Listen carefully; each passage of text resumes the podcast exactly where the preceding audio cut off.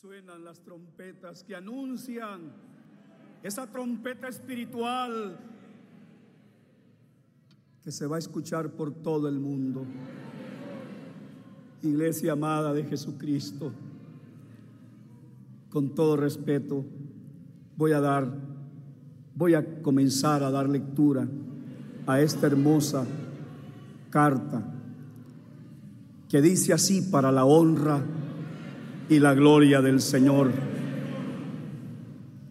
Nazón Joaquín García, apóstol y prisionero de mi amado Señor Jesucristo. Los Ángeles, California, a 14 de diciembre de 2020.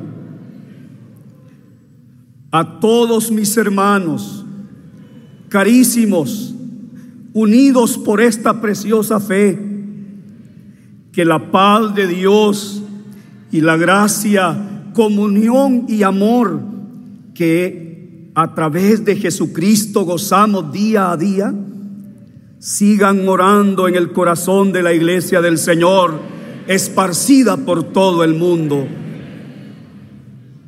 Invito a la iglesia a tomar sus asientos en el nombre del Señor, para que continuemos con reverencia escuchando estas hermosas palabras, abriendo nuestro sentido espiritual para guardar en nuestros corazones este hermoso mensaje.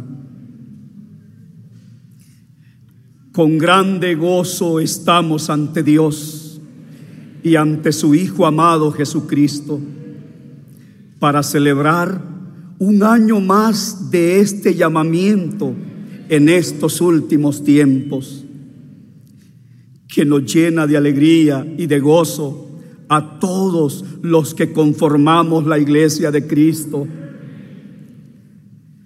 Pero no quiero decir que vamos a recordarlo, pues recordar significa traer a la memoria los acontecimientos vividos. Así es que nosotros no vamos a traer a la memoria estos acontecimientos. Nosotros seguimos viviendo esta alegría con júbilo, con gozo, pues celebrar este sexto aniversario significa que la gracia de Dios se sigue extendiendo a la humanidad. O sea, no quedó atrás en el pasado. Esta gracia, ese amor y esa comunión con Dios a través de Jesucristo, la seguimos viviendo. Así que más que recordar, seguimos viviendo con grande alegría y gozo esta bendición. Y a pesar de estos tiempos complejos, me refiero a la pandemia que azota este mundo y a las circunstancias difíciles que está viviendo la iglesia. Qué hermoso es contemplar a través de vuestros hechos, de vuestras obras, de vuestra obediencia, de vuestra fidelidad a Cristo, que seguís adelante como cartas abiertas, leídas por todo el mundo. Son vuestros hechos, son vuestras obras, es vuestra fidelidad. Y aunque Satanás ha buscado de una e incontables formas disminuir esta fe y este amor en nosotros, con nuestro espíritu vivo, con nuestra fe fortalecida, con esa fidelidad que Dios pone en sus hijos hacia la elección, podemos decirle a nuestro Dios, podemos decirle a nuestro Señor Jesucristo, las muchas aguas no podrán apagar el amor, ni lo ahogarán los ríos. Cantares capítulo 8, versículo 7. Los hijos de Dios siguen viviendo esta felicidad y este amor en Dios. La dificultad de los días no ha logrado menguar nuestro amor, ni el reconocimiento hacia la elección. ¿Y por qué digo que son días difíciles? Porque no hay momento ni espacio en que Satanás cese de escarnecer nuestra fe. No lo digo tanto por los medios de comunicación, ni por una noticia o por los comentarios en las redes sociales, pues a la verdad, estos medios, aunque lastiman, no dejan de ser superficiales. Más bien me refiero a la lucha interna de todos los días.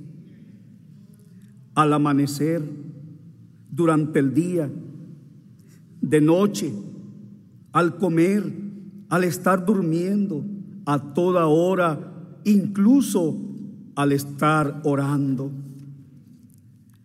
Satanás no cesa en sus intentos de corromper nuestra fe. Y al no lograrlo, cambia de táctica y empieza a burlarse, a mofarse de nosotros. Estas cosas todos las hemos sentido, las hemos percibido. Quiere Satanás introducir un pensamiento para sembrar la duda pero inmediatamente comenzamos a reprenderlo. El Señor Jesucristo te reprenda. Aléjate de mí, Satanás. Gloria a Cristo. Gloria a Cristo. Entonces nuestro enemigo se agazapa, pero no se va. Es pernicioso, es descarado, es vil busca una y otra vez la manera de escarnecernos por esa obra perfecta que hay en nuestros corazones. Sus burlas, sus mofas, sus pensamientos que quiere introducir en nosotros acerca de lo que su hermano está viviendo en estos momentos. Por ello, Satanás trabaja en contra de nuestras mentes ¿Y en qué radicará la dificultad de estos días? ¿Será acaso porque mi libertad está en juego? No. Mi libertad está en las manos de Dios. ¿Tenemos temor de un resultado o decisión adverso? Nuestro Dios es garantía de ganancia. Jamás pierde él es Dios, el único Dios vivo. Y aunque Satanás creyó que con la muerte de Jesucristo lo había derrotado, cuán grande fue su sorpresa al darse cuenta que, aunque Él murió en las circunstancias y bajo todas las acusaciones que se hicieron y se dijeron de Él, Allí nuestro Dios rompió el velo para con los gentiles y nos permite tener comunión con Él. Triunfó, ganó en lo que Satanás creyó que le había vencido. ¿O será acaso porque ya los días son muchos? A la verdad esto duele, empero sabemos que los tiempos pertenecen a Dios. Entonces, ¿por qué difíciles? Nuestra comprensión nos dice, porque Satanás quiere doblegar nuestro espíritu, se aprovecha de las circunstancias y lo que busca es doblegarnos, hacernos ceder. Jamás lo va a lograr pero es entonces que comienza el escarnio y traigo a la memoria cuando David, huía de Saúl y llegó a las tierras de Gad, donde reinaba Aquis. ¿Cómo se vería David que aún los siervos de Aquis se burlaron de él? Sabían de la valentía de David, sabían de sus hazañas, pero le vieron en desventaja. Con sorna, con burla, con mofa decían, ¿no es este David el rey de la tierra? ¿No es este de quien cantaban en la danza diciendo, hirió Saúl a sus miles y David a sus diez miles? Primera de Samuel capítulo 21 versículo 10 y 11.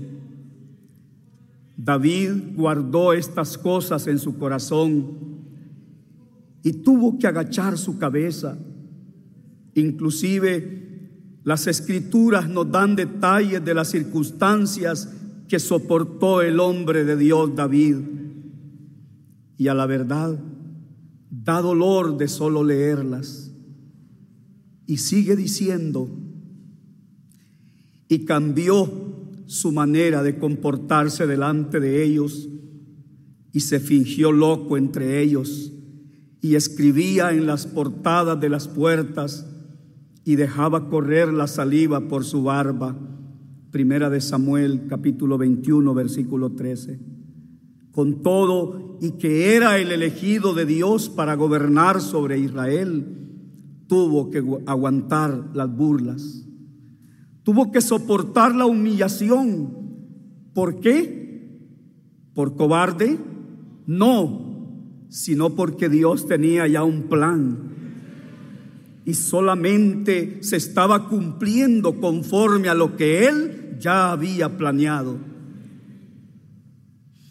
Me he puesto a pensar en todo esto y reflexiono cuántas humillaciones cuántas burlas, cuántas ofensas, cuántas mofas hemos tenido que soportar.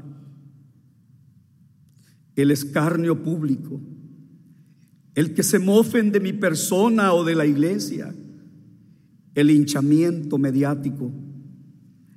Pero aún más allá de todas estas cosas, cuántas veces, sobre todo en estos días, Satanás se acerca a nosotros, a mí en mis prisiones, porque he tenido grandes luchas con Él en estas últimas semanas, a vosotros en vuestra casa, en vuestro trabajo, al estar escuchando la recordación de la palabra de Dios, se acerca para burlarse para regodearse de nosotros. Conmigo lo ha hecho. Y no de una forma, sino de muchas maneras. Pero mi Señor Jesucristo ha estado a mi lado.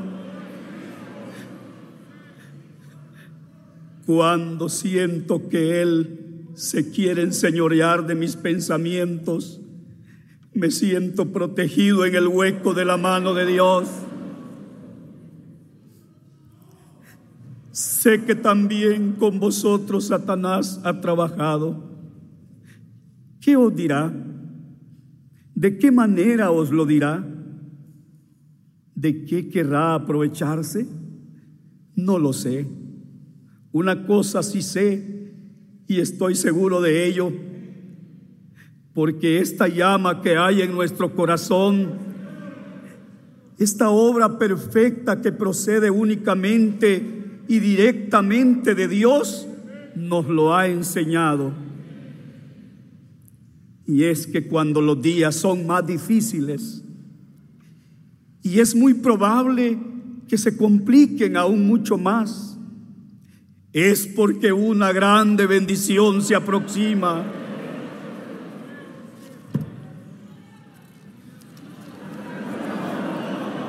Así que Así que cuando nos digan que son días difíciles, no nos pondremos tristes. No, no porque no nos duela oír estas palabras, sino porque sabemos que la bendición de Dios está cercana. Si el enemigo se quiere burlar de nosotros, que se burle. Si quiere burlarse de nuestro amor, que se burle. Si quiere burlarse de nuestra fe, que se burle. Si quiere burlarse de nuestra fidelidad y perseverancia en el bien hacer, que se burle. El amor de Dios seguirá en nuestro corazón. Seguiremos fundidos como un solo hombre, porque esta obra proviene directamente de Dios y lo que de arriba viene sobre todo es Juan capítulo 3 versículo 31. Así que con la enseñanza que se nos ha dado en la iglesia, con el ejemplo de los siervos de Dios que nos han dejado con su vida.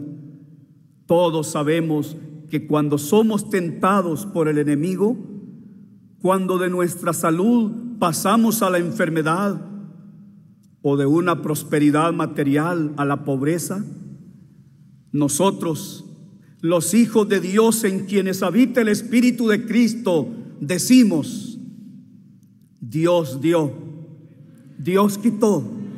Sea el nombre de Dios bendito. Job capítulo 1, versículo 21. Cuando Dios decide probarnos para gloriarse de nuestra fe, decimos, mas Él conoce mi camino, me probará y saldré como oro. Job capítulo 23, versículo 10. Cuando Él nos castiga por algún acto malo que hemos hecho, decimos, que el justo me castigue será un favor y que me reprenda será un excelente bálsamo. Salmos 141, versículo 5.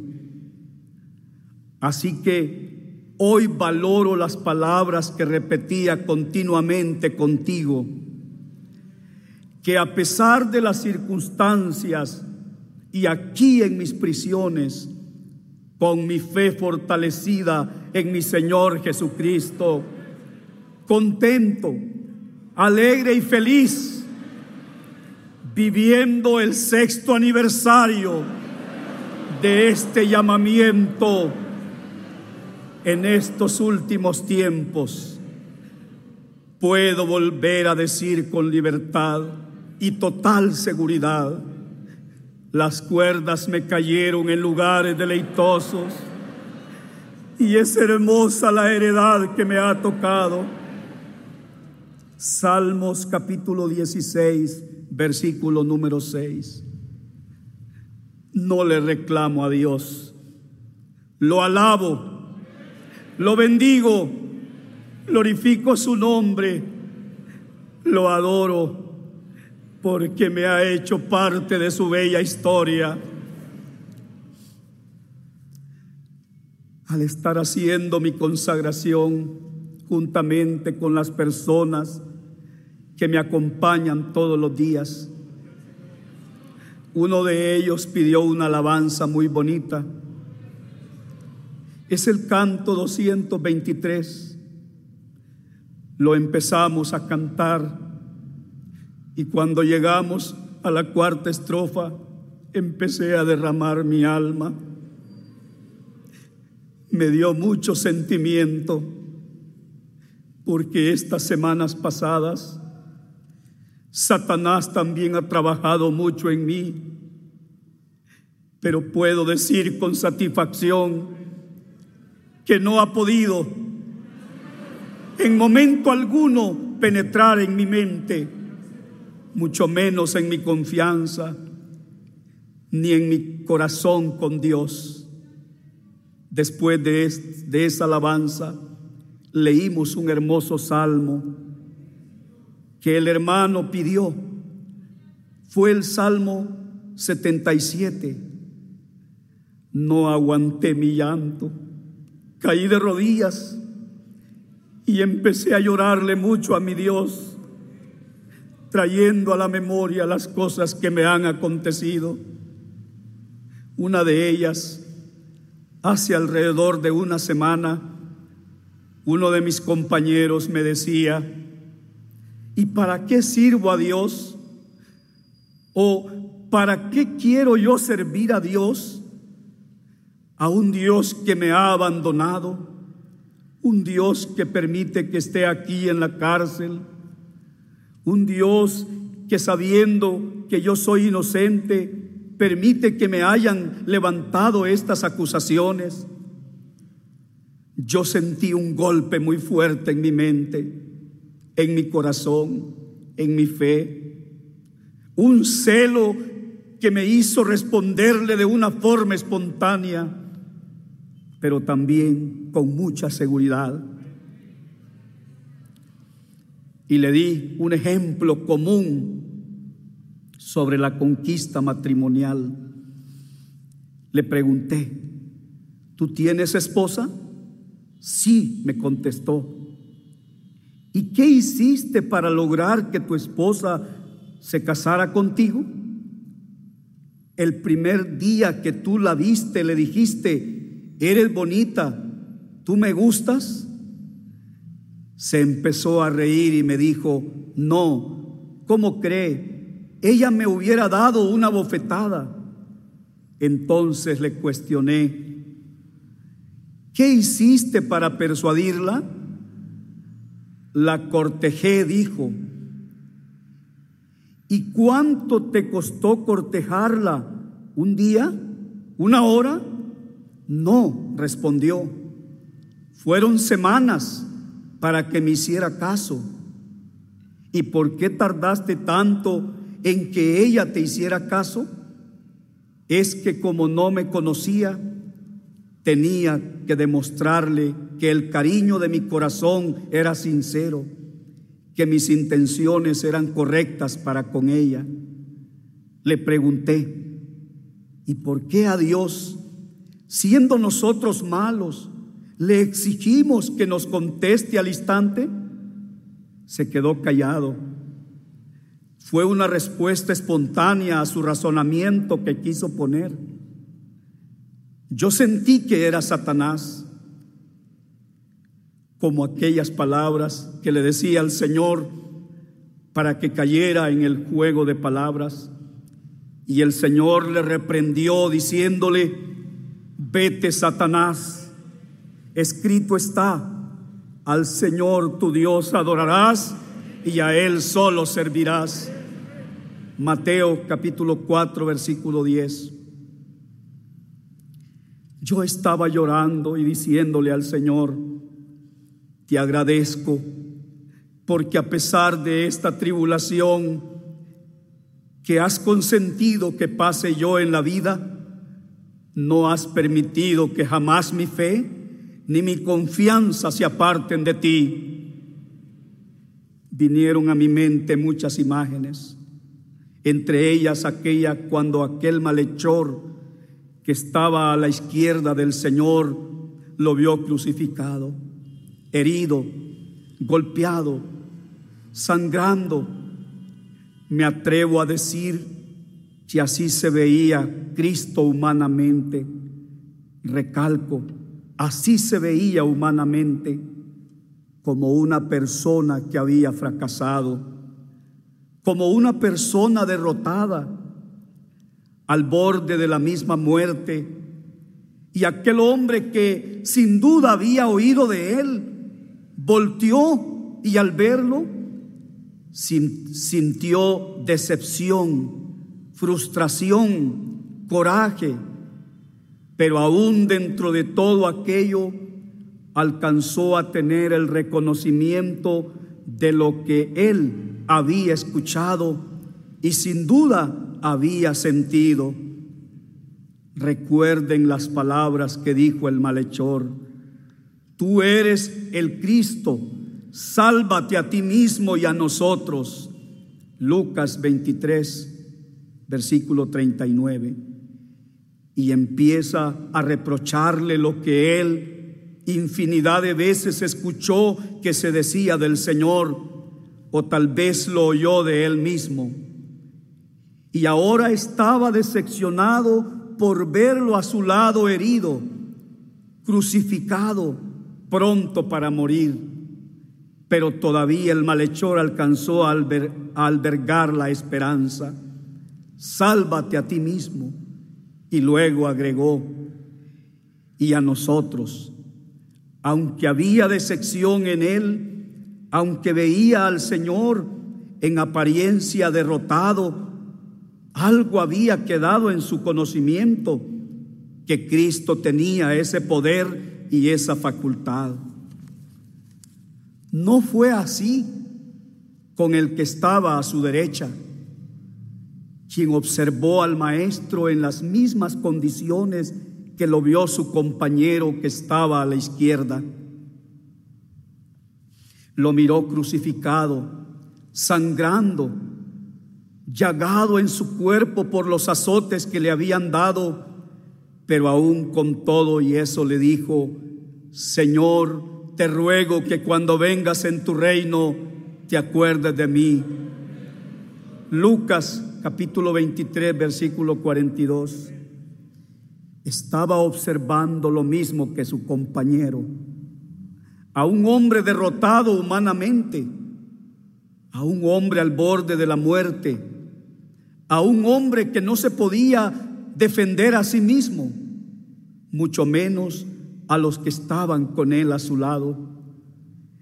Pero no fue la percepción del que estaba a su derecha, quien también era digno de muerte a su lado.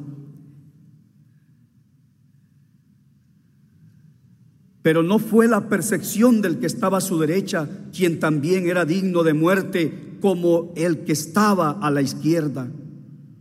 Jamás se apartó de su corazón aquel conocimiento.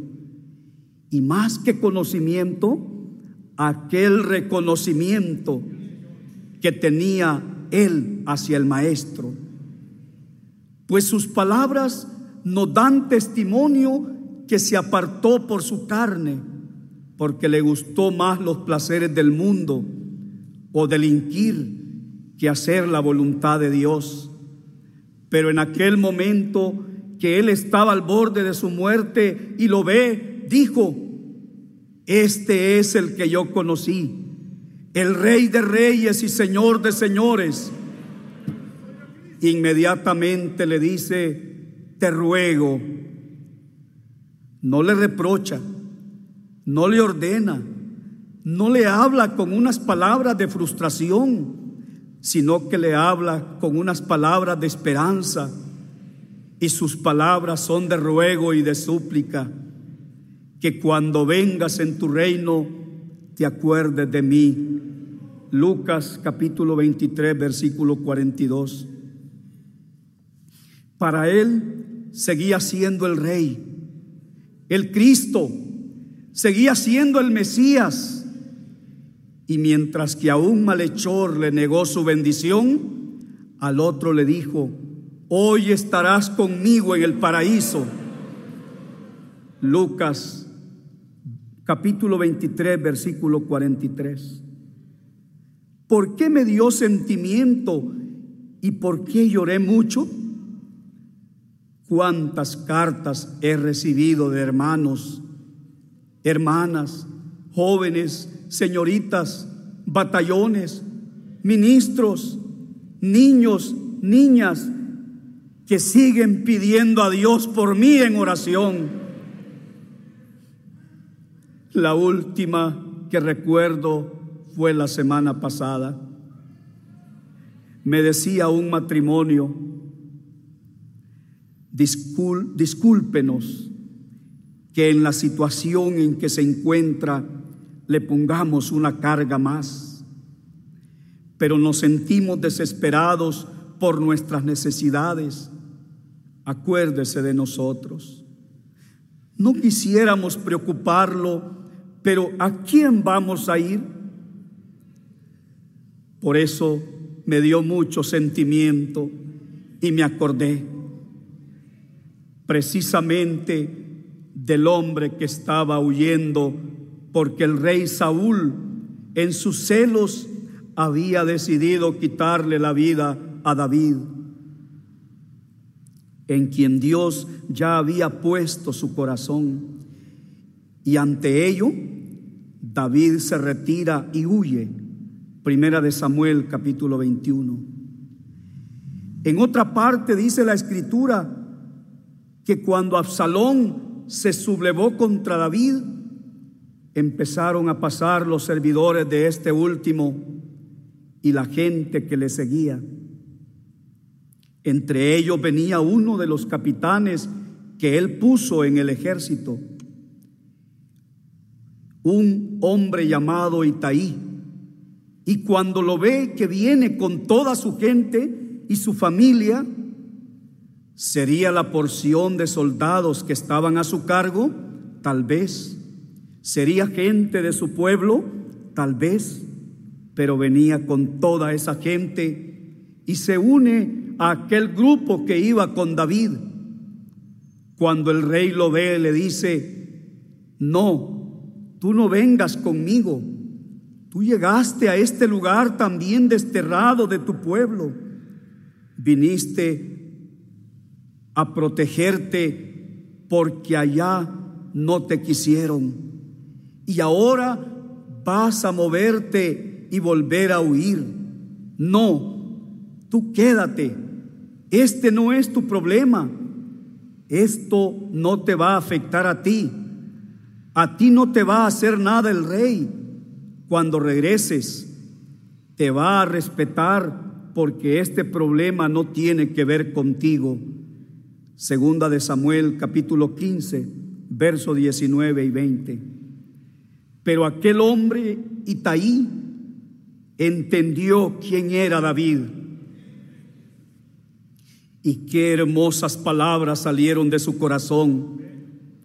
Las palabras de David para Itaí no eran palabras de ánimo, no eran palabras que le daban una esperanza o un porvenir bueno.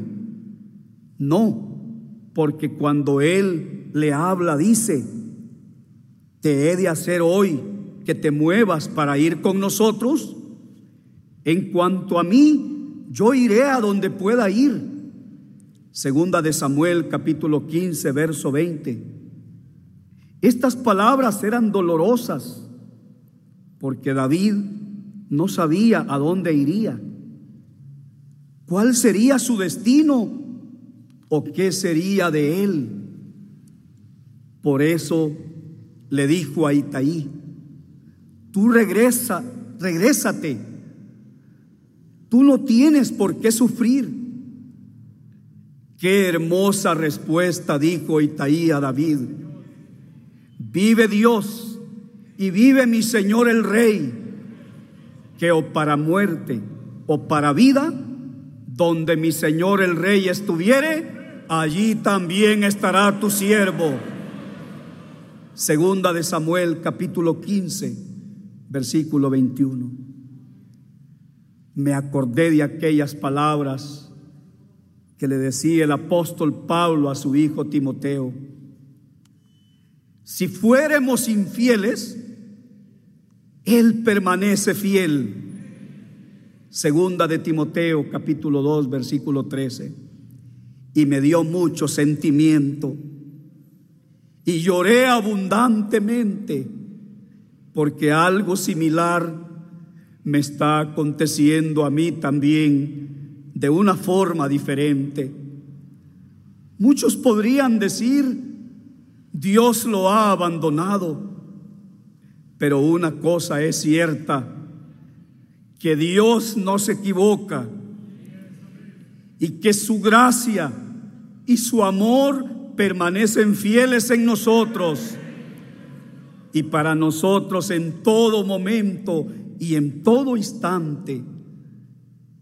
Y mientras nosotros no le neguemos, Él jamás nos abandonará podemos tener dificultades, tribulaciones, angustias, enfermedades, pero Él nunca nos va a abandonar, porque Él permanece fiel para seguir escuchando nuestras oraciones.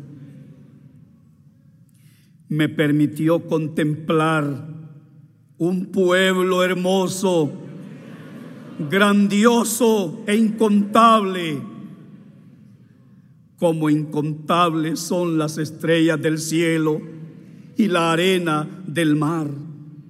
Veía pueblos, gente de toda lengua, de toda raza. Su palabra permanece, su promesa permanece y nosotros también permanecemos con Él. La obra de Dios, la obra es perfecta. Juan capítulo 6, versículo 29. Yo quisiera que al terminar la lectura de esta carta, entonáramos la alabanza que dice, tras la tormenta el arco iris, y tras la oscuridad la luz, tras la amargura la alegría, tras el invierno primavera, tras el combate rudo la paz tras triste valle, excelsa cumbre, y tras cautiverio, libertad. 568. Alegres y gozosos cantaremos nuestra alabanza, elevando nuestra alma hasta la misma presencia de nuestro Dios, pues sabemos que aunque nos digan que Cristo no nos ha respondido, estamos seguros que allí, tras ese velo, Cristo está. Nos ha sostenido su fe, su nombre, y sabemos que hemos de ver su augusta faz. La dificultad de los días está por terminar los días de escarnio pasarán. Levantaremos nuestra cabeza y en acción de gracias adoraremos a Dios en espíritu y en verdad. Juan capítulo 4 versículo 24. Feliz aniversario de este hermoso llamamiento. Vividlo, disfrutadlo, porque seguís siendo la iglesia de Cristo. Seguís siendo hijos de Dios. Seguís siendo su esposa amada. Que Dios siga fortaleciendo vuestra fe en Jesucristo hasta el día de su venida. Vuestro en Cristo, Nazón Joaquín García, apóstol de Jesucristo, por la gracia de Dios